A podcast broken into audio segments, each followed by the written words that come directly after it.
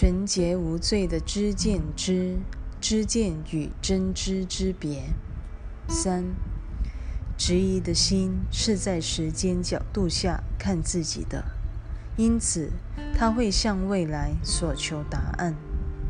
封闭的心灵相信未来会跟现在一样，表面上这好似有助于稳定你的心态，其实。它只是设法制衡你内心根深蒂固的恐惧，生怕未来会比现在更糟。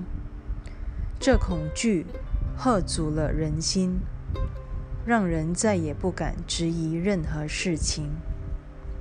四，真实的慧见 （vision） 是灵性之眼本有的认知能力，然而它只有修正的作用。并非真实的存在。灵性的眼光也是象征性的，故不足以充当真知的工具。然而，它却不失为正见的一种教具。正见会引领他进入奇迹的领域，在神世中看见上主，应算是一种奇迹，而非启示。事实上。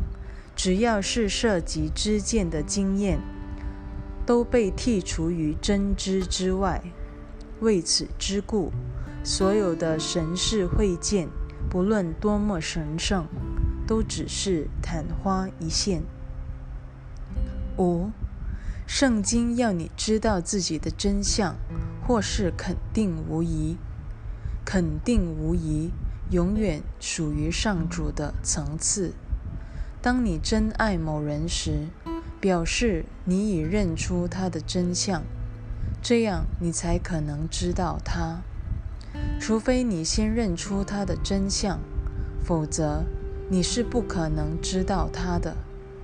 你一旦开始质疑他，表示你显然不知道上主的真相。肯定无疑的心，并不需要任何行动来撑腰。当你说你是根据真知而行动的，你已把真知与知见搞混了。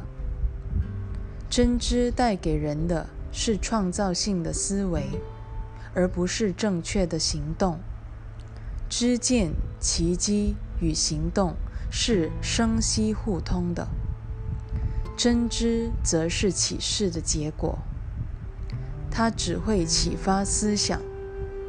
即使是最灵性化的知见，也与身体脱离不了关系。真知乃是源自内在的祭坛，凭着它的千古不易而超越时间之上。